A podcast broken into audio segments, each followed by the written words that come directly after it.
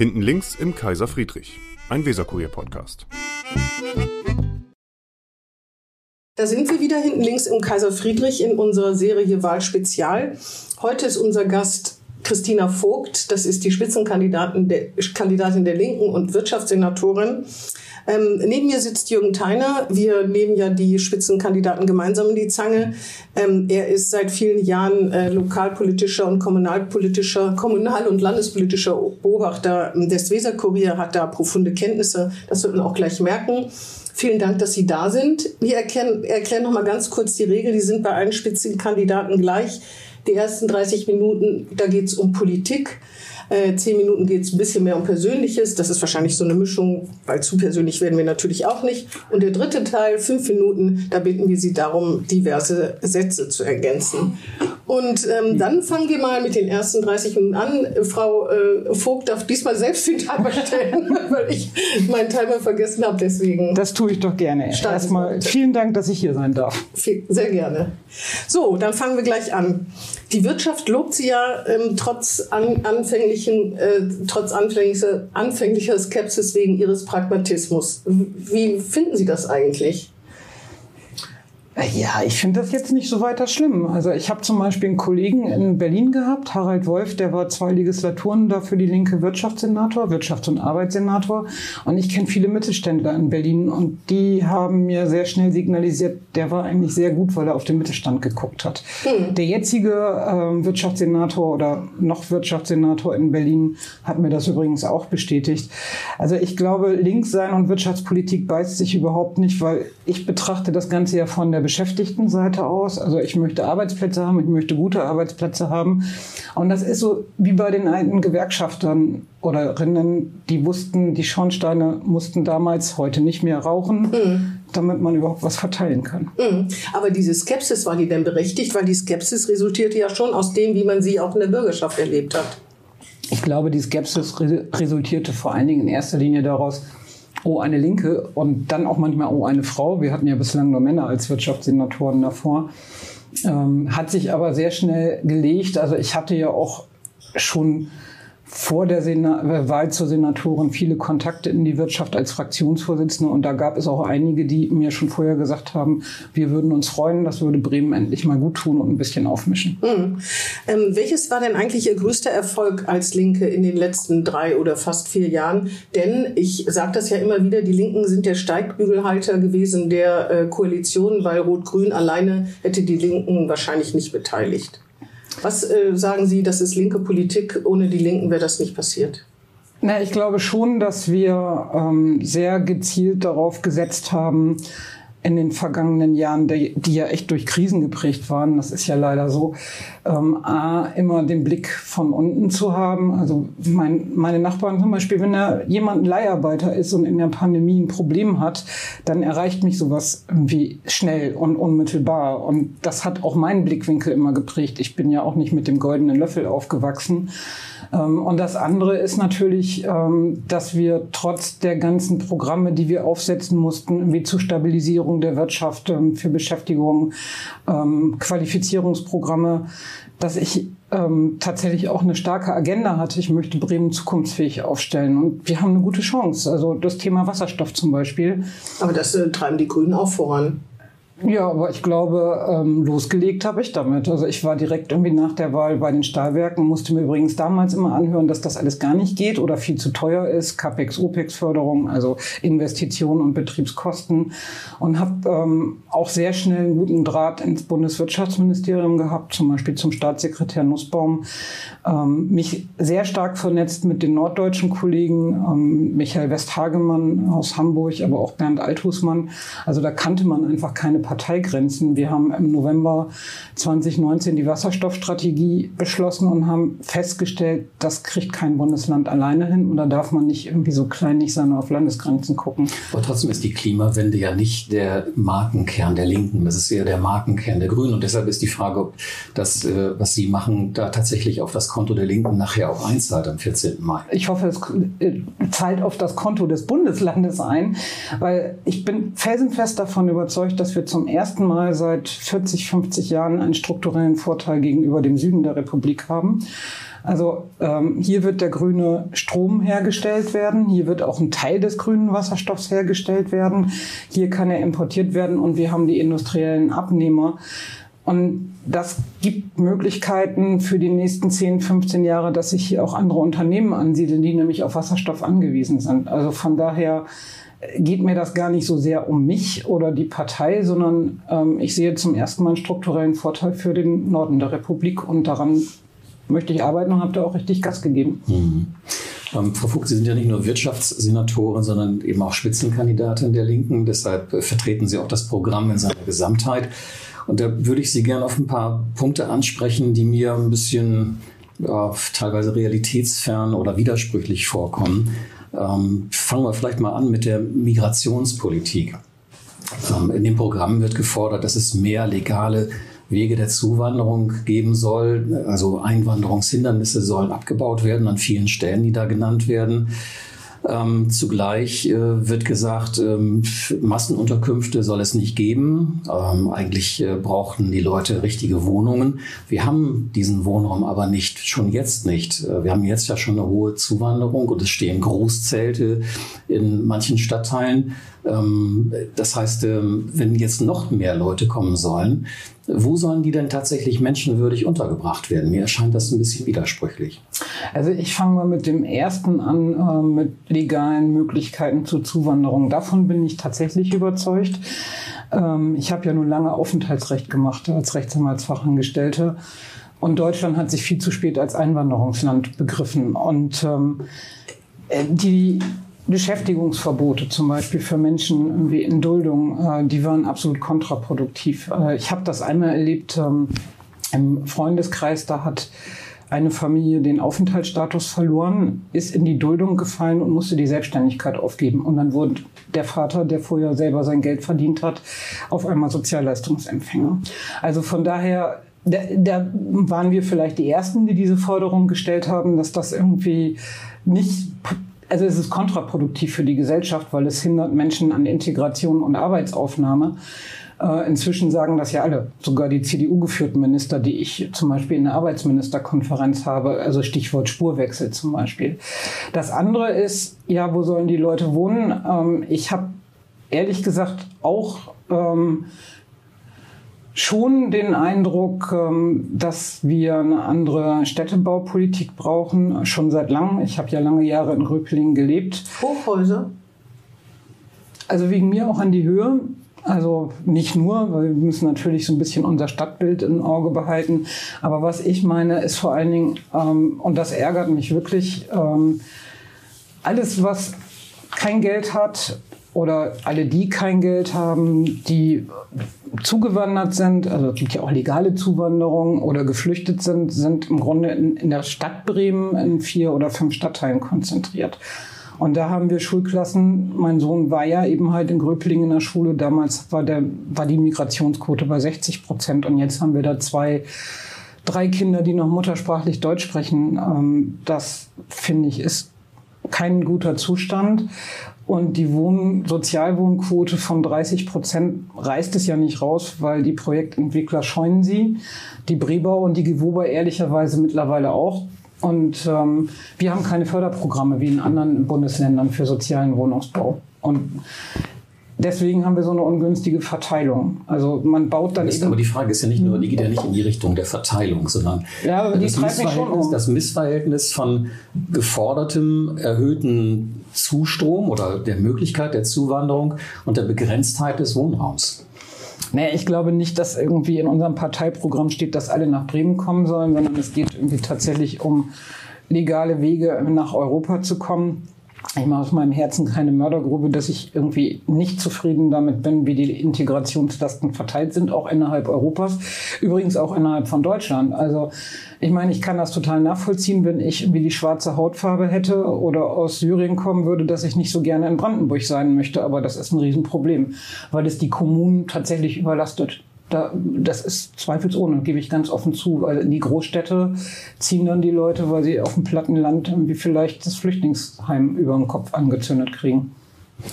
Sprechen wir mal über die Finanzpolitik. Ähm, das ist auch ein bisschen widersprüchlich. Die Schuldenbremse soll weg. Das ist eine alte Forderung der Linken, ähm, damit Bremen mehr ausgeben kann, äh, mehr investieren kann, auch mehr konsumtive Ausgaben tätigen kann. Ähm, aber wenn es dann äh, um die Frage geht, wie soll das bezahlt werden, dann kommen lauter Forderungen, die eigentlich auf landespolitischer Ebene gar nicht eingelöst werden können. Äh, Kapitalertragssteuer erhöhen, Körperschaftssteuer erhöhen, ähm, Vermögenssteuer, Vermögenssteuer, Vermögensabgabe, eine, eine, ganze, eine, ganze, eine ganze Reihe, auch eine, eine sozusagen eine ähm, Umverteilung äh, im Bereich der Einkommensteuer. Das sind alles Dinge, die ja auf prima Ebene gar nicht bewirkt werden können. Das heißt, man will die Schuldenbremse nicht, man sagt aber auch nicht ehrlich, wie hier in Bremen sozusagen mehr Finanzmasse erzeugt werden soll. Ich hätte da ja eine gute Antwort drauf. Ja, dann her damit. Also wir haben ja heute gerade die Daten des Statistischen Landesamtes bekommen. Wir haben ein Wirtschaftswachstum geschätzt natürlich. Wir haben noch nicht die endgültigen Daten im letzten Jahr von 10,1 und inflationsbereinigt 5,1. Und 2021 haben wir die kompletten Daten, lagen wir auch schon über dem Bund. Und ich bin zutiefst davon überzeugt, dass es richtig war, in der Krise nicht zu sparen, sondern da eben halt die Schuldenbremse auszusetzen. Ich habe ja auch immer gesagt, Schuldenbremse für Investitionen aussetzen, nicht für alles Mögliche. Ähm, und da Programme aufzusetzen, die tatsächlich wirtschaftsstrukturfördernd waren und auch Qualifizierungsprogramme. Und ich finde es auch richtig, dass wir das jetzt machen, um die Klimaschutzstrategie zu erreichen und dass wir da die 600 Millionen für die Strukturförderung in der Wirtschaft haben. Und davon eben halt 100 Millionen für den Aus- und Weiterbildungscampus, weil ohne Fachkräfte, wie wird das eh alles Makulatur sein? Also, wenn man sich anguckt, dass es was bringt, dass man investiert. Also, dass man damit auch einen Standort stärker macht, dann hat man am Ende des Tages auch höhere Steuereinnahmen. Wenn man gar nichts investiert, und das war ja immer meine Kritik an der Schuldenbremse, vor allen Dingen zu Nullzinszeiten, wo uns das noch niemand Zinsen gekostet hätte, dann hat man am Ende des Tages nicht nur marode Brücken, ähm, sondern hat auch wir haben ja jetzt Zuschussprogramme für Unternehmen, für den Mittelstand aufgesetzt, um denen bei der Digitalisierung zu helfen. Das gab es vorher nicht. Das macht sie aber wettbewerbsfähig. Wenn sie wettbewerbsfähig sind, sind sie in Bremen und Bremerhaven. Und dann gibt es auch Arbeitsplätze. Und dann haben wir nicht nur Gewerbesteuern sondern auch irgendwie und Unternehmenssteuern, sondern auch Einkommensteuer. Auf der anderen Seite gebe ich Ihnen recht, bundespolitisch sind wir hier nicht befugt oder nein, wir sind landespolitisch nicht befugt, irgendwie Steuergesetze zu ändern, bis auf die Vermögensteuer. Das haben wir tatsächlich mal vor ein paar Jahren ähm, gutachterlich überprüfen lassen. Das geht auf Landesebene? Es würde gehen, ja. Oder man könnte zumindest einen Vorlagen... Ja, ja, ja, bis dagegen man, geklagt wird. Man kann einen Vorlagenentwurf machen, das einfach mal prüfen. Irgendwie, das wäre irgendwie eine Idee. Das also hätten wir machen können in den letzten drei Jahren. Habe ich, hab ich meiner Fraktion auch ein paar Mal gesagt. Aber ich, glaub, ich glaube, das ist in der ganzen Krisenbewältigung, Impfkampagnen aufstellen etc. Das ist aber einfach, das einfach aber eine Schlappe aus. Ja, Weil das ist schon was Entscheidendes. Das ist so links, linker kann man ja eigentlich linkere Das stimmt, aber tatsächlich muss, ähm, muss man ja auch zugeben, dass viel wir, zu tun war, ja. Ja, und vor allen Dingen, dass zumindest in der Pandemie, wir waren Regierungsneulinge. Claudia Bernhardt und ich die Ressorts hatten, die von Anfang im, im Auge des Hurrikans standen. Und ich glaube, da ist so einiges zu kurz gekommen. Ich werde ja zum Beispiel oft darauf angesprochen, ob meine Partei das mitträgt, irgendwie, was wir hier alles machen. Ich sage, die trägt eigentlich viel zu viel mit. Irgendwie, äh, wir haben gar nicht mehr so richtig diskursiv äh, ja, uns da auseinandergesetzt. Also das war ja alles sehr ruhig. Ähm, Habe ich das richtig verstanden? Die Partei trägt zu viel mit? Ja, aus, aus Sicht einer lebendigen Diskussionskultur. Mhm. Also ich meine, ich war natürlich ganz schön also, zufrieden, so dass Sie ich jetzt nicht glaube ich, echt das erste Regierungsmitglied, dem ich begegne, äh, das, dem, dem die Partei sozusagen zu, zu wenig aufsässig ist. Obwohl die Fraktion natürlich äh, die Regierung kontrollieren muss. Da muss auch, müssen die Parteien auch eigentlich zumindest ihrer Funktion gerecht werden. Das ist natürlich ein bisschen auf dem Papier. Ich, hab, äh, ich weiß gar nicht, ist das in Bremen schon mal großartig passiert? Außer als Schärf abgesägt werden sollte, als Sieling und Bernsen zusammen ihn mehr oder weniger aufgefordert haben, sich nochmal zu überlegen, wie lange er bleibt. Aber sonst kann ich mich da an große Aktionen nicht erinnern. Aber ich glaube, Björn Schöpe hatte im damaligen Senat auch nicht den beliebtesten Ruf, um das mal Das stimmt, aber ich glaube, er hat ihn schon ganz schön auf die Finger geguckt. Ja, ja, die Jusos sind das eher und die Jugendorganisationen der Parteien machen das dann doch mehr. Ne? Also ich sag's mal andersrum. Ähm, ich glaube schon, dass es gut ist, wenn Parteiorganisationen ähm, auf ihre, ihren Überbau kritisch gucken. Also es darf nicht irre werden, dürfen keine weltfremden Diskussionen. Da gebe ich, äh, ist ja bekannt, also vor zehn Jahren ist mir das manchmal echt auf den Keks gegangen. Da versuchst du da als Fraktionsvorsitzender einen soliden Job zu machen und hast dann ihre Parteitagsdiskussion. Das hat sich jetzt aber so massiv geändert, dass ich auch denke, wir müssen schon auch mal wieder grundsätzlicher diskutieren. Und das meine ich auch, weil ich davon überzeugt bin, dass es eine linke Partei braucht. Aber eine linke Partei, die eben halt auch darauf guckt, wie geht es denn einer Alleinerziehenden oder wie ist die Lebenssituation irgendwie von Menschen, die nicht im öffentlichen Dienst arbeiten, für die das Geld nicht aus der Steckdose kommt. Das sagen Sie wegen Sarah Wagenknecht, weil Sie sich. Sorgen machen, dass es eine neue Partei gibt. Nee, überhaupt nicht. Also, weil irgendwie der Rest der Bundespartei, gebe ich ganz offen zu, begeistert mich auch nicht so. Also ich gehöre da auch keinem Flügel an. Nein, ich finde, ähm, eine linke Partei hat eine Aufgabe, ähm, sich nämlich mit dem Blick irgendwie dem, von dem unteren Drittel der Bevölkerung, und das werden ja leider immer mehr, ähm, politische ähm, ja, äh, Initiativen zu ergreifen. Und das kann man sowohl in der Opposition als auch in der Regierung. Und äh, da gebe ich ganz offen zu, bin ich nicht begeistert von meiner Bundespartei. Also wenn wir irgendwie in unseren Kernfragen Sozialpolitik auch in der Bundestagsfraktion keine vernünftige Politik mehr machen, wirklich die richtigen Anträge stellen, nicht versuchen, das medial zu begleiten, dann äh, hat man am Ende des Tages die FDP und kriegt dann auch ein Bürgergeld, was nicht mehr das, wo nicht mehr das drin ist, was ursprünglich mal drin sein sollte, wenn man irgendwie sich Hubertus Heilsen angehört hat.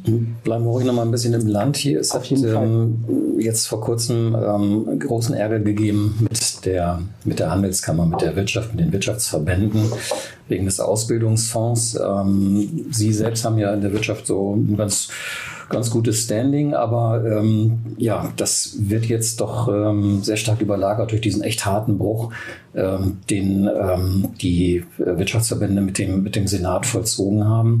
Ähm, wie, wie belastend ist das möglicherweise auch für eine zweite Amtszeit jetzt von Ihnen? Also um die letzte Frage vorwegzunehmen, ich glaube gar nicht, äh, weil wir arbeiten ja trotzdem noch weiter zusammen, übrigens auch an dem... Aber das Vertrauen ist massiv gestört. Ja, das erlebe ich so nicht. Also ich habe gerade letzt irgendwie vor drei oder vier Tagen von jemandem aus der Handelskammer gehört, irgendwie wir hoffen, dass sie uns erhalten bleiben.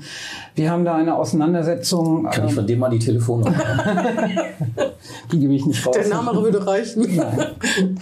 Nein, wir arbeiten ja auch weiter zusammen, übrigens ja auch mit der Handwerkskammer. Ähm, in der Tat haben wir da eine Kontroverse über. Ich bin auch nicht froh darüber, dass wir das jetzt mitten im Wahlkampf haben. Gebe ich auch ganz ehrlich zu. Ich habe den Zeitpunkt auch überhaupt nicht verstanden. Ja, es lag so ein bisschen, also als die Pandemie, wir hatten ja Schritte im Koalitionsvertrag vereinbart. Erstmal die Prüfung, die grundsätzliche, darf man das überhaupt auf Länderebene? Ähm, und dann gleichzeitig aber mit der Lenkungsgruppe Ausbildung innovativ trotzdem schon an konkreten Maßnahmen zu arbeiten, also mit den Sozialpartnern und dann diese Expertenkommission. Und zu Beginn der Pandemie haben sowohl die Arbeitgeberseite als auch die Arbeitnehmerseite gesagt, ach, lass uns das mal jetzt ein bisschen hinten anstellen, wir haben gerade andere Probleme. Also das war im gegenseitigen Einvernehmen, aber dadurch haben wir auch ein Jahr Zeitverzug. Aber die haben also, immer noch andere Probleme. Ja, aber die haben aber auch das Fachkräfteproblem. Und da sind wir halt ähm, unterschiedlicher Auffassungen. Also ich nehme jetzt mal die Reihen der Handelskammer, die haben mir auch seit Jahren gesagt, wir machen selber was. Und ähm, wir haben übrigens auch immer gesagt, wenn es Branchenlösungen gibt, fein, dann brauchen wir so eine Lösung nicht. Ich habe noch nie was gesehen. Und auf der einen Seite haben wir ja auch ein Gerechtigkeitsproblem zwischen Kleinbetrieben, Kleinstbetrieben, Mittelstand gehobene Mittelstand und der Industrie, die ähm, tatsächlich gemessen an ihrer Größe immer weniger ausbildet. Also zum Beispiel Mercedes bildet auch bestimmte Bereiche gar nicht mehr aus, die, die Kaufleute nicht, die holen sie sich woanders. So, und dann haben wir Mittelständler, die bilden dann zehn Prozent über den eigenen Bedarf aus, weil sie wissen, am Ende des Tages kommt ein großes Unternehmen und kann im Eingangsgehalt eben halt ein paar Scheine mehr drauflegen. Wir haben die Kleinbetriebe, die nur für ihren Bedarf ausbilden, weil sie gar nicht mehr ausbilden können und trotzdem manchmal so ein Quereinstiegsprogramm kommt und ihre Leute sind dann weg. Und wir haben eine Bestenauslese. Zur Industrie gehen die Leute mit Abitur und mit den besten Zeugnissen. Und das Handwerk bildet dann eben auch die aus, die vielleicht drei Jahre in einem Flüchtlingslager gelebt haben und nicht so gut Deutsch können und da musst du eben halt auch die Betriebe unterstützen. Aber wie kommt und, es denn dann, dass, die, dass auch die Teile der Wirtschaft, die eigentlich profitieren würden durch diesen Umverteilungsmechanismus, äh, trotzdem dagegen sind? Ja, weil sie natürlich im Geleitzug, ähm, da kann man tatsächlich auch einen Schulterschluss üben. Das kann ich übrigens aus deren Sicht sogar nachvollziehen, weil natürlich die Frage ist, hat das einen Präzedenzfall? Weil über eine Ausbildungsfonds oder Ausbildungsabgabe wird in der Bundesrepublik ja schon seit 40, 50 Jahren irgendwie gestritten oder zumindest seit 40, 50 ist übertrieben. Aber seit den 80ern, ähm, es gibt ja auch Lösungen, Branchenlösungen, die Soka Bau zum Beispiel. Also ähm, das Baugewerbe wäre ohne eine Ausbildungsabgabe nicht in der Lage, dass kleine Betriebe auch ausbilden können. Bei der Pflege hat sich das übrigens auch bewährt. Auf einmal haben wir viel mehr Auszubildende in der Pflege, seitdem sie die Ausbildungsumlage haben. Ähm, klar wäre mir übrigens auch lieber, wir hätten eine Bundeslösung. Das ist völlig logisch, aber irgendwann muss man ja mal anfangen. Das Interessante ist ja. Aber Sie meint, wenn ich das nochmal äh, kurz nachfragen darf, also die Verbandsfunktionäre geben sozusagen die, die Losung aus, äh, Ausbildungs, aus, Ausbildungsabgabe ist Mist und die anderen trauen sich nicht, die, äh, die Unternehmer selbst trauen sich nicht zu sagen, nö, eigentlich finden wir das doch ganz es gut. Es gibt einen, der hat sich das getraut, ganz öffentlich. Ähm, der ehemalige Landesvorsitzende der Familienunternehmer, Herr Fiedkau, der hat gesagt, er versteht überhaupt nicht, warum die Familienunternehmer ausgerechnet dagegen irgendwie Sturm laufen und bei der Petition mitmachen, weil er gesagt hat, es sind doch unsere kleinen mittelständischen Betriebe, die darunter leiden, dass wir ausbilden, wir die Ausbildungslast tragen und dann die Großen uns am Ende des Tages die Leute wegnehmen. Aber Robert Bücking hat gesagt, von den Grünen, der zur Regierung gehört, hat gesagt, er wüsste nicht, was das sollte und es käme zur falschen Zeit und wäre handwerklich schlecht. Das gibt es ja auch. Naja, Robert Bücking, irgendwie, oder was heißt, die, die Grünen haben ja, was irgendwie Tarifsachen angeht, immer irgendwie eher Zurückhaltung. Also ich erinnere mich an die erste Debatte zum Landesmindestlohn, das war, glaube ich, 2012. Da habe ich das als Fraktionsvorsitzender einer Oppositionsfraktion stärker unterstützt als der eigene Koalitionspartner der SPD. Ich glaube, da liegen einfach auch äh, programmatisch Unterschiede zwischen uns.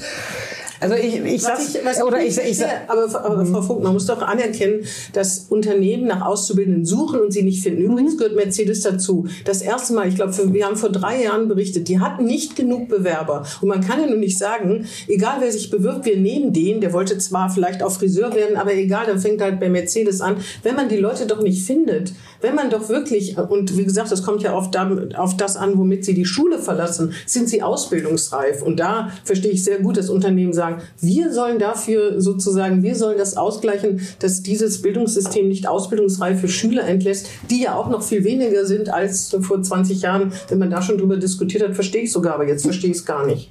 Naja, es gibt ja immer noch irgendwie Unternehmen, die wenig ausbilden. Weil sie also, keine geeigneten Nein, nein, nein, nein, nein, nein, nein, weil sie die Es gibt, also man darf ja eins nicht vergessen. Unternehmen, deren irgendwie Konzernzentralen nicht in Bremen liegen also ein Standortleiter hier in Bremen, auch bei Mercedes, bestimmt nicht die Ausbildungsquote, sondern es bestimmt Sindelfingen. Oder bei Airbus bestimmt das irgendwie Toulouse. Ähm, und da hast du transnationale Unternehmen und die legen auch Ausbildungsquoten wie mit dem Rechenschieber fest. Ähm, jetzt sage ich Ihnen mal was. Ich war mit einem Staatsrat, der parteilos ist, aber in einem Staatssekretär, Bundeswirtschaftsministerium CDU geführt, bei einigen dieser Unternehmen und hat denen gesagt, Leute, ihr müsst doch was machen. Euch fehlen in den nächsten Jahr irgendwie allein irgendwie in eurem Bereich, also ich nenne jetzt mal nicht die Branchen, 400.000 Leute. Warum bildet ihr so wenig aus? Und Uli Nussbaum ist mit Sicherheit kein Linksradikaler, um es mal ganz deutlich zu sagen. Ja, warum? Weil eine Konzernzentrale auf Automatisierungsprozesse setzt und das ist eben halt keine vorausschauende Personalentwicklung ähm, gewesen. Also ich weiß zum Beispiel von Standortleitern, die Hände ring mehr Auszubildende einstellen würden aber irgendwie, für, nee, nicht niemanden finden. Das war ein ganz spezielles Jahr. Das war das Pandemiejahr, wo wir auch irgendwie weniger Schulabgänge haben, die dann irgendwie sofort in die Ausbildung gegangen sind. Das darf man ja auch nicht vergessen, ähm, sondern irgendwie beim Konzern irgendwie versuchen, irgendwie eine Ausbildung durchzusetzen. Dann haben wir aber auch Unternehmen, die setzen nur noch auf Dualstudierende. Und weniger auf duale Ausbildung. Die duale Ausbildung brauchen wir aber auch, weil nicht jeder ist zum Studieren geboren. Finde ich übrigens auch total falsch, weil die duale Ausbildung, ich habe ja selber nicht studiert, ist tatsächlich irgendwie ein hervorragendes System, wo uns andere in der Welt drum beneiden. So, ähm, aber sei es drum, ähm, was wir ja sagen ist, ähm, wir wollen die Betriebe unterstützen, die eben halt Unterstützungsbedarfe haben. Früher hat man ja immer nur an die Auszubildenden gedacht, also mit ausbildungsbegleitenden Hilfen etc. Ähm, weil gerade kleine Betriebe, wenn da so jemand um die Ecken knallt und irgendwie nicht klarkommt, brauchen irgendwie sehr viel Unterstützungsbedarf. ich sage das auch deswegen, weil ich selber ausgebildet habe. Und ich habe das in meiner Freizeit gemacht, also die Nachhilfe, die da nötig war. Oder ich hatte Arbeitsverdichtung. Und Freizeit bedeutete, als Alleinerziehende, mein Sohn hat mich nicht gesehen. Und die Bedarfe werden übrigens von allen anerkannt. Also mir hat mal jemand aus dem Bereich der Handwerkskammer gesagt, da bezahlen wir ja vom Wirtschafts- und Arbeitsressort vier Ausbildungsbegleiter, eigentlich bräuchten wir 40. Da sage ich aber auch, das kann die öffentliche Hand nicht mehr bezahlen. Ich gebe aber allen recht, dass wir beim Bildungssystem auch noch nicht das Ende der Fahnenstange erreicht haben. so Überhaupt nicht. Ja, ja, aber will ich, will ich auch gar nicht sagen. Aber so apodiktisch zu tun, und das hat mich dann schon ein bisschen geärgert, auch wenn ich dann auf dem Marktplatz mich ein Unternehmer anbrüllt, die Leute, die uns schickt, die sind alle SCH. Das ist auch schräg, weil nicht also wenn ich in Hornliese Ja, zur Schule ist ja gehe, auch dann bin ich Das ist ja ein Einzelfall. Also das Ja, man es ist, also die Kampagne ist schon irgendwie sehr, also da wurde auch schon gut, das waren dann natürlich dann die Oppositionsparteien in der Bürgerschaft, die haben dann in der Rage auch so getan, als wären alle Bremer Jugendlichen nicht ausbildungsreif. Und das ist natürlich total schräg.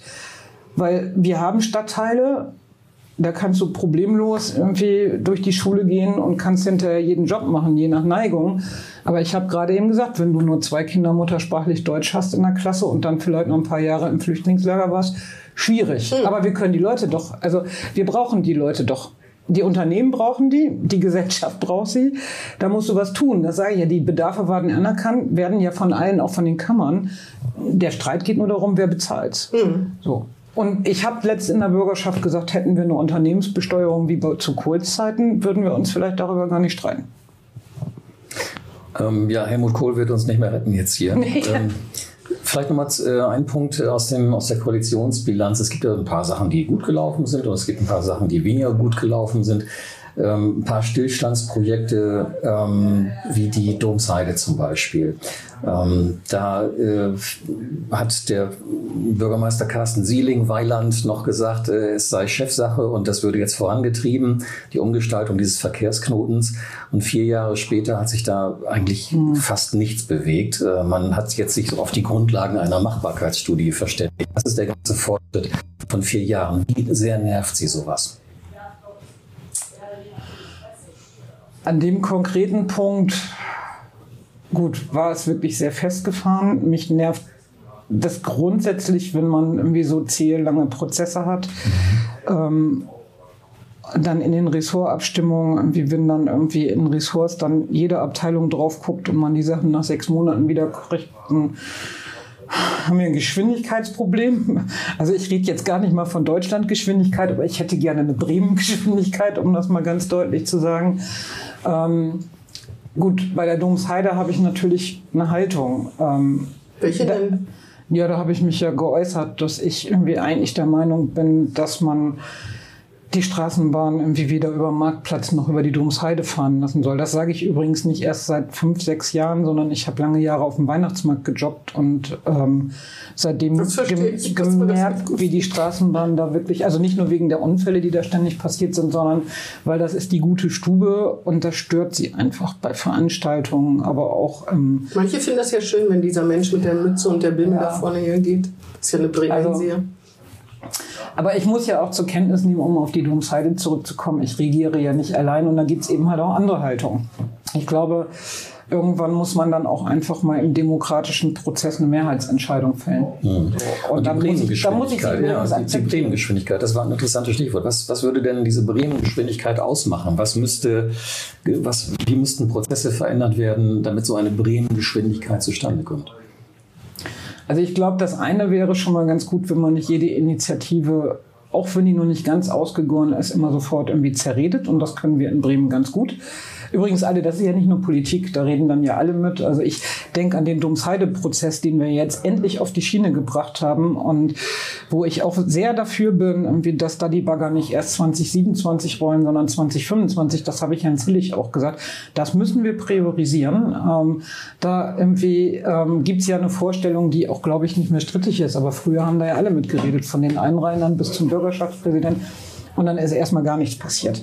So, also das ist das eine. Also nicht immer. Deswegen habe ich es übrigens bei Domsheide anders gemacht. Ich habe gesagt, mit dem Open Space probieren wir erstmal was aus. was im zweiten Jahr in die Richtung geht, die ich so gerne hätte, so im Ansatz. Ähm, also ich kann dem, weiß ja nicht, was jetzt beim Wettbewerb herauskommt, aber es gibt schon so eine Idee und die Leute fanden es gut. So, und dann wird auch weniger zerredet. Gut, das war jetzt übrigens ein Glück, dass wir diese temporären Mittel dafür hatten und dieses Jahr das auch weitermachen. Das andere ist, dass ich glaube ich schon ähm, denke, in den Ressorts, äh, ja, es ist so, was ich jetzt, ich komme ja noch nicht aus der Verwaltung, was ich gelernt habe, du hast so einen Vorlagenvorgang, jeder hat so einen Organisationskürzel, eine Zahl, manchmal ist auch noch ein Buchstabe davor, zeichnet das ab, entweder virtuell irgendwie oder auf einer Mappe. Ähm, und dann wird es weitergegeben. Und dann gibt es den nächsten. Und dann werden Prozesse nicht integriert gedacht. Also ich habe mal versucht, ähm, die Arbeitsabteilung mit unserer Innovationsabteilung. Und dann war die größte Frage, wer ist denn dann am Ende des, des Tages zuständig, das letzte Kürzel zu machen, bevor es in die Amtsleitung geht. Also das sind so die Prozesse, wo ich glaube, dass wir dynamischer werden können in der Verwaltung. Und ich erlebe in meinem Ressort auch, dass die Bereitschaft dazu da wäre. Ähm, das andere sind aber die politischen Abstimmungen die dann auch manchmal schwierig sind. Also wenn, das meinte ich, wenn man Sachen in der Pipeline hat und man braucht sechs Monate, bis man sie aus den anderen beteiligten Ressorts irgendwie zurückkriegen, dann hätte ich da gerne ein grundsätzliches Verständnis darüber, dass das irgendwie unsere Geschwindigkeit nicht gut tut. Man könnte so. Fristen setzen. Ja, wird dann ja auch manchmal. Ich kriege manchmal Sachen irgendwie, irgendwie ganz kurz, mit einer 48-Stunden-Frist und sonst ja, geht's morgen in die Depot. Ja, das finde ich, ja, nein, nein, nein, nein, nee, das geht so nicht äh, bei, Entschuldigung, bei, bei ganz wichtigen Sachen kannst du sowas nicht machen. Also ähm, wenn es wirklich um Gesetzesänderungen geht, das ist dann schon politische Taktik. so. Unsere Zeit, die halbe Stunde ist um, ne? Wir genau. müssen uns sozusagen dem nächsten Thema zuwenden, den persönlichen Sachen. Wenn Sie da zehn Minuten einstellen würden, Aber klar, das wäre total nett. Gut, dann geht's los. Haben Sie eigentlich das Senatorenamt falsch eingeschätzt, bevor Sie Senatorin geworden sind? Und wenn, was haben Sie vielleicht unter- oder überschätzt? Also, womit ich nicht gerechnet habe, war tatsächlich die Pandemie. Ähm, nee, konnte das, auch niemand, ja, ja, genau. Na, aber das hatte, hatte natürlich Auswirkungen, weil es hat zu einer enormen Arbeitsverdichtung geführt. Irgendwie nicht nur bei mir und den Staatsräten, äh, sondern auch im Ressort. Und die Leistungsträgerinnen und Träger, die haben dann ja mit mir auch irgendwie Ostern, Pfingsten oder sonst was gesagt. Ich weiß ja auch, wer mir samstags abends um 23 Uhr noch E-Mails schickt. Welche Folgen hat das? Ähm, für, für, für mich, und für das Team? Also, also ich glaube, ähm, für mich hatte es die Folge, dass ich eigentlich gar kein Privatleben mehr hatte und das habe ich wirklich falsch eingeschätzt, weil ich habe ja auch noch pflegebedürftigen Eltern. Also eigentlich habe ich in dieser Legislatur überwiegend gearbeitet oder mich um meine Eltern gekümmert. Das heißt, Sie hatten ständig, ständig ein schlechtes Gewissen oder sowas? Ähm, das eigentlich nicht, aber ähm, ich habe irgendwie Freunde kaum gesehen mhm. und zwischendurch auch mal ein Jahr lang mein Kind viel zu wenig gesehen, der ja nun nicht mehr in Bremen lebt. Also das waren Sachen, die habe ich nicht so eingeschätzt, weil als Fraktionsvorsitzender hat man ja auch eher 60, 70 Stunden aber nicht so verdichtet. Also äh, zehn Termine hintereinander und dann abends mhm. irgendwie die Vorlagen bearbeiten. Aber und um 1 Uhr im Bett gehen, das war als Fraktionsvorsitzender nicht ganz so. Ist der Preis nicht zu hoch, den man da zahlen muss? Auf der anderen Seite irgendwie kann man ja auch gestalten. Also ich finde, das ist auch ein Privileg. Mhm. Und ein paar Sachen irgendwie waren ja auch irgendwie, also ich meine zum Beispiel bin ich mit meinen Abteilungsleiterinnen und Leiter spreche die oder auch mit Referatsleiterinnen Leitern, die sind alle total happy, weil wir haben auch wirklich was bewegt in dieser Legislaturperiode. Es gibt Leute, für die sind so agile Strukturen vielleicht nicht sowas, aber ich habe auch Leute, die fanden es total klasse, auch dass sie bei mir eine offene Tür hatten und auch mit Ideen ankommen konnten und dann nicht verhungert sind. Ähm, und wenn man dann am Ende der Legislaturperiode auch das Gefühl hat, man hat ein paar Weichen gestellt, die dem Bundesland zugutekommen.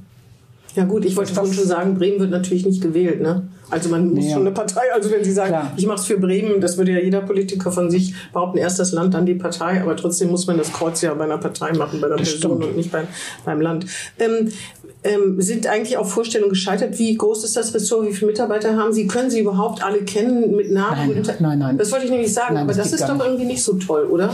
Nee, das geht gar nicht. Ich, wir haben, glaube ich, etwas über 300 schlag mich tot, Leute, das sind, also ich weiß die exakte Zahl nicht, aber etwas über 300 irgendwie, und wir haben ja auch nicht alle irgendwie in meiner Dienststelle an der Schlachte, sondern auch noch unterschiedliche Standorte. Ähm, aber das ist nicht am Anfang Ihr Anspruch, dass Sie alle kennenlernen? Nee, das war nicht mein also, Anspruch. Das war bei so einer Summe nicht, also äh, das kannst du gar nicht, weil ich wusste ja schon, dass ich noch jeden Tag so eine Handvoll Termine habe. Ich dachte halt wenigstens guten Tag sagen. Das ist da, ja, ich habe irgendwie alle so am, Amts, am Tag nach der Amtseinführung, äh, irgendwie habe ich alle mal eingeladen, aber irgendwie dann steht man da vor hunderten Leuten. Ja, das ist schwierig. Ja. Nein, das ist äh, tatsächlich leider nicht möglich, ähm, alle kennenzulernen. Aber ich glaube, ich habe eine ganze Menge wie Mitarbeiterinnen und Mitarbeiter kennengelernt. Mhm. Haben Sie eigentlich Vorbehalte zu spüren gekommen? Gekommen. Sie, ganz am Anfang war das tatsächlich so. Erstens, Sie sind links, meinetwegen, zweitens, Sie sind eine Frau, aber drittens, Sie sind nicht äh, Akademikerin. Äh, das spricht ja keiner so aus. Das würde ja keiner zu Ihnen kommen und sagen, äh, das äh, haben Sie überhaupt das Know-how dafür. Aber haben Sie das eigentlich zu spüren bekommen? Irgendwo hier in Bremen auf Länderebene oder auf Bundesebene oder war das, ist das gar nicht so? Man denkt das immer nur. Also das letzte ähm, nein, gar nicht. Ganz im Gegenteil, gerade wenn man mit Wirtschaft und Arbeit zu tun hat, habe ich oft das wieder, oh, endlich mal jemand, der aus der Praxis kommt. Und so. auf dem Weihnachtsmarkt gejobbt hat, das sehen die meisten Senatoren, na, vielleicht im Studium, aber eher, eher wahrscheinlich. Ja, und die wenigsten hatten, glaube ich, eine Kneipe. Genau. genau. Wie lange hatten Sie die nochmal? Ah, ein paar Jahre. Ah, ja, genau. Ja, das wird wahrscheinlich sonst mhm. keiner haben. Also, das ist Ihnen gar nicht begegnet. Also, das nicht. Ähm, die Vorbehalte, irgendwie die Linke, waren nicht bei allen gegeben. Ähm, jetzt zum Beispiel aus der Wirtschaft. Da habe ich manchmal eher mehr Vorbehalte gehabt, irgendwie aus der aus den eigenen Reihen, also zum Beispiel die Gewerkschaftsnahen, irgendwie, ob ich da nicht revolutionär genug bin. Mhm. Also die härtesten Kritiker kommen dann ja immer irgendwie aus der Ecke, wo ich dann auch gesagt habe, oh, wir sind hier schon an Gesetz und Recht gebunden. Ich kann hier nicht alles machen, was ihr wollt. Alles verstanden. Ähm, mhm. Ja, und mh, mm, ja, also insofern. Und Ihre Vorurteile gegenüber Pfeffersäcken? Gegenüber Pfeffersäcken, gegenüber Wirtschaftsbossen, gegen Unternehmen. Und die kannte ich ja zum Teil schon früher. Deswegen hatte das heißt, ich die ja nicht so. Hatten Sie gar nicht? Nein, ähm, da, nee, überhaupt nicht. Äh, jetzt plaudere ich mal ein bisschen aus dem Nähkästchen. Ja, das haben ja einige mich irgendwie aus Arbeitgeberseite ermutigt zu, äh, äh, genau das die, Ressort zu übernehmen. Weil ich hat, wir hatten da irgendwie vorher, ich habe dann mal der ein oder anderen Mal Gelegenheit, man trifft sich ja hier und da gesagt, irgendwie in Wirtschaft und Arbeit liegt eigentlich die Zukunft des Bundeslandes und irgendwie, das ist auch originäre linke Aufgabe, weil wenn die Einkommen zu weit auseinanderklaffen, dann haben wir hier irgendwie vielleicht Rechtspopulismus oder sonst was, weil ich weiß ja, warum mir die Leute immer erzählt haben, die Leute, die mir erzählt haben, sie wollen AfD wählen, das waren ja keine armen Schlucker. Das waren irgendwie oft Männer über 50, die eigentlich in einem guten Industriebetrieb, das Haus war schon abbezahlt, der Aufsitzrasenmäher auch. Und die haben aber gesagt, jetzt wird alles anders. Ich bin vielleicht meinen Job los, obwohl ich alles richtig gemacht habe. Ich habe irgendwie Ausbildung gemacht, ich habe immer gearbeitet, mich weiter. Pfeffersäcke sind das nicht. Nein, nein, nein, nein. Aber ich wollte gerade sagen, irgendwie ähm, diejenigen, das habe ich, Entschuldigung, ich bin abgewichen. Das waren tatsächlich die Leute, die irgendwie dann mir gesagt haben, jetzt wähle ich AfD. Deswegen habe ich immer gesagt, Wirtschaft und Arbeit ist ein originär linkes Thema, ähm, weil es auch über Demokratie entscheidet, nicht nur über Standort. Mhm. Ähm, und darüber habe ich mit einigen Pfeffersäcken, wie man sie so schön nennt, geredet. Äh, übrigens auch tatsächliche, die in den Strukturen sind. Und da habe ich durchaus Zuspruch gekriegt. Die haben gesagt, ja, das wäre mal eine gute Idee. Wir sind hier so irgendwie verschlafen und piefig und irgendwie mal ein bisschen Leben in der Bude.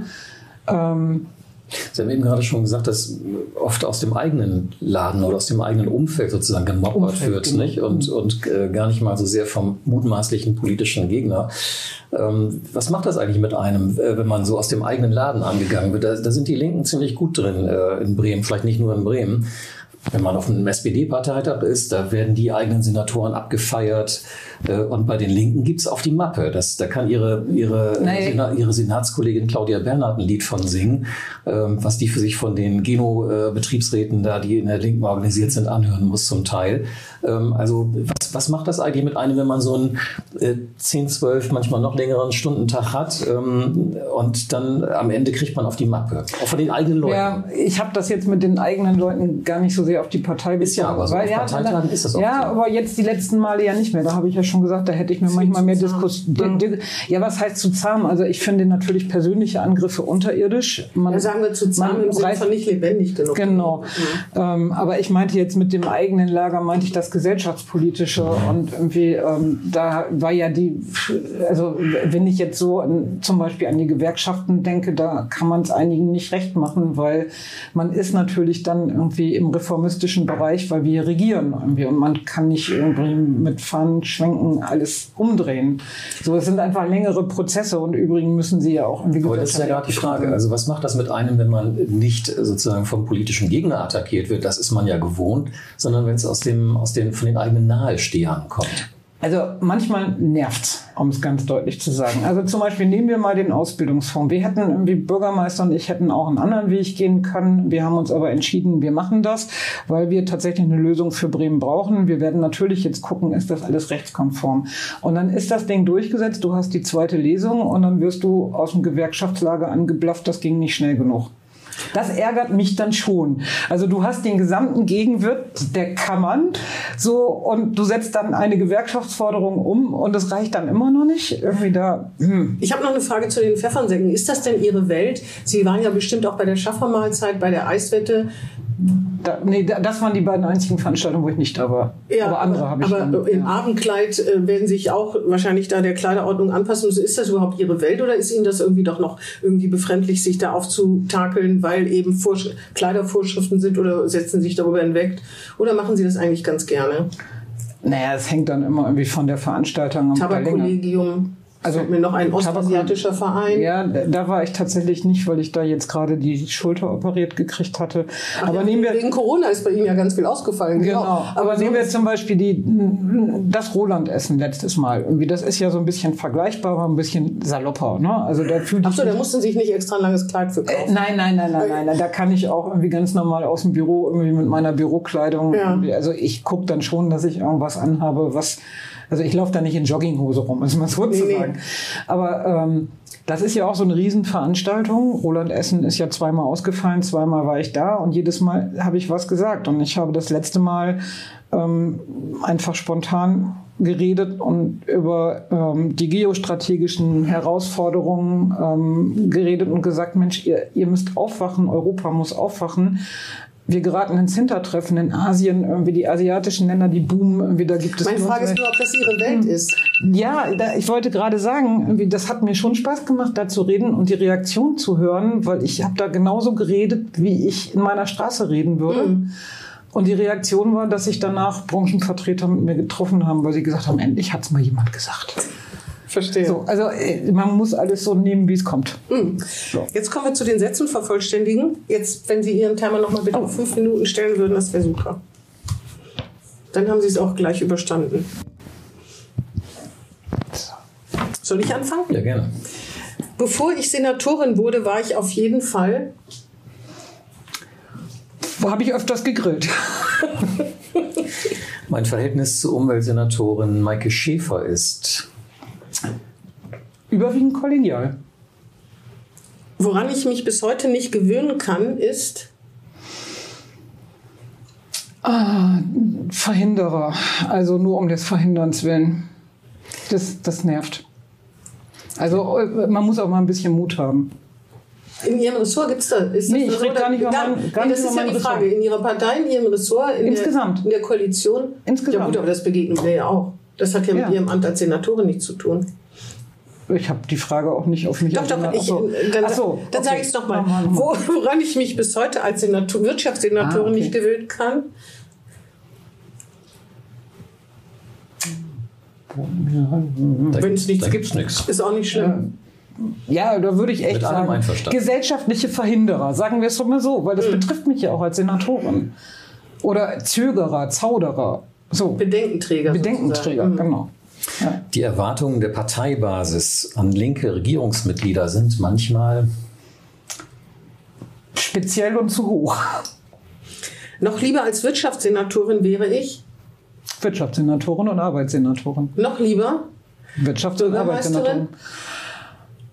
Ich glaube, das, was ich jetzt mache, das ist schon genau trauen Sie sich richtig. das zu? Ich meine, die Wahrscheinlichkeit, dass die Linken jetzt äh, die stärkste Kraft werden, wir wollen hier nicht, äh, wollen nichts kleinreden, aber die sind nicht so groß. nicht so. Aber ähm, können, würden Sie sich das zutrauen? Ähm, ich würde es mir zutrauen, aber tatsächlich habe ich ja in diesem Ressort ähm, mit der Ressortverantwortung ja auch Gestaltungsmöglichkeiten.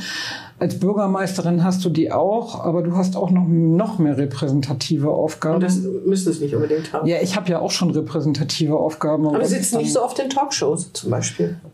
Das stimmt, aber das ist jetzt auch überbewertet, glaube ich. Ist das nicht auch eine Talkshow hier? Ja, das stimmt. Ich meine jetzt bei Hart aber fair oder so. Ja. Sie hatten doch auch, ähm, Herr Theiner, was mit der Richtlinienkompetenz, ne? Das könnten wir vielleicht gleich anschließen. Kommt jetzt sofort. Dass Ja. der Bürgermeister aufgrund fehlender Richtlinienkompetenz kein Machtwort sprechen kann, ist Nicht wahr. Also, wir, wir reden ja über Sachen. Aber spricht er denn ein Machtwort? Ich glaube, wir haben hier irgendwie einen heimlichen Machtwortsprecher. Das ist immer das Finanzressort. Ich würde noch nicht mal sagen, dass es das Finanzsenator ist, sondern teilweise das Aha. Ressort. Das höre ich zum ersten Mal. Ähm, wenn ich Zeit kaufen könnte, würde ich sie nutzen, um, sagen Sie jetzt nicht um zu grillen, bitte. Das haben wir ja vorhin Nee. schon gehört. Wenn ich Zeit kaufen könnte, würde ich sie nutzen, um ähm, ein bisschen mehr Urlaub zu machen. Wegzufahren oder einfach nur sich nicht mit Arbeit Nein, beschäftigen? nein, wegfahren. Also ich mache ja mal gerne Aktivurlaub, Fahrradfahren, Wandern ähm, und ich würde gerne auch mal wieder mit seinem, meinem Sohn und seiner, Freund, meiner, seiner Freundin würde ich einfach vielleicht mal gern, Wohin denn? Wo fahren Sie denn gerne hin? also ich, alles, was nicht zu weit weg ist. Was, Keine Fernreise. Achso, Ich keine flie Fern ja, ich fliege irgendwie aus dienstlichen Gründen, aber privat muss das nicht sein. Also ich bin irgendwie gerne in Norddeutschland, irgendwie an der Seenplatte oder irgendwie an der Feldberger Seenplatte. Ich bin aber auch gerne jetzt in Frankreich gewesen ähm, zum Wandern. Da fahre ich dieses Jahr auch hoffentlich wieder hin. Ähm, oder in Skandinavien, Schottland. Also das müssen nicht die großen Ziele fernab sein. Dann machen wir weiter. Wenn ich nach der Wahl mein Amt verlieren sollte, dann glaube ich, habe ich was bewegt und ähm, würde dann in aller Ruhe gucken, wie es weitergeht. Aber wirklich in aller Ruhe. Also ähm, ich bin nicht unzufrieden. Können Sie sich vorstellen, wieder Wirtin zu sein? Nein, Werder Bremen ist für mich, mein Verein. das reicht nicht, ist für mich mein Verein. Das würde ich ja auch sagen. Aber ich glaube, dass Sie eine andere Verbindung zu Werder Bremen haben als ich.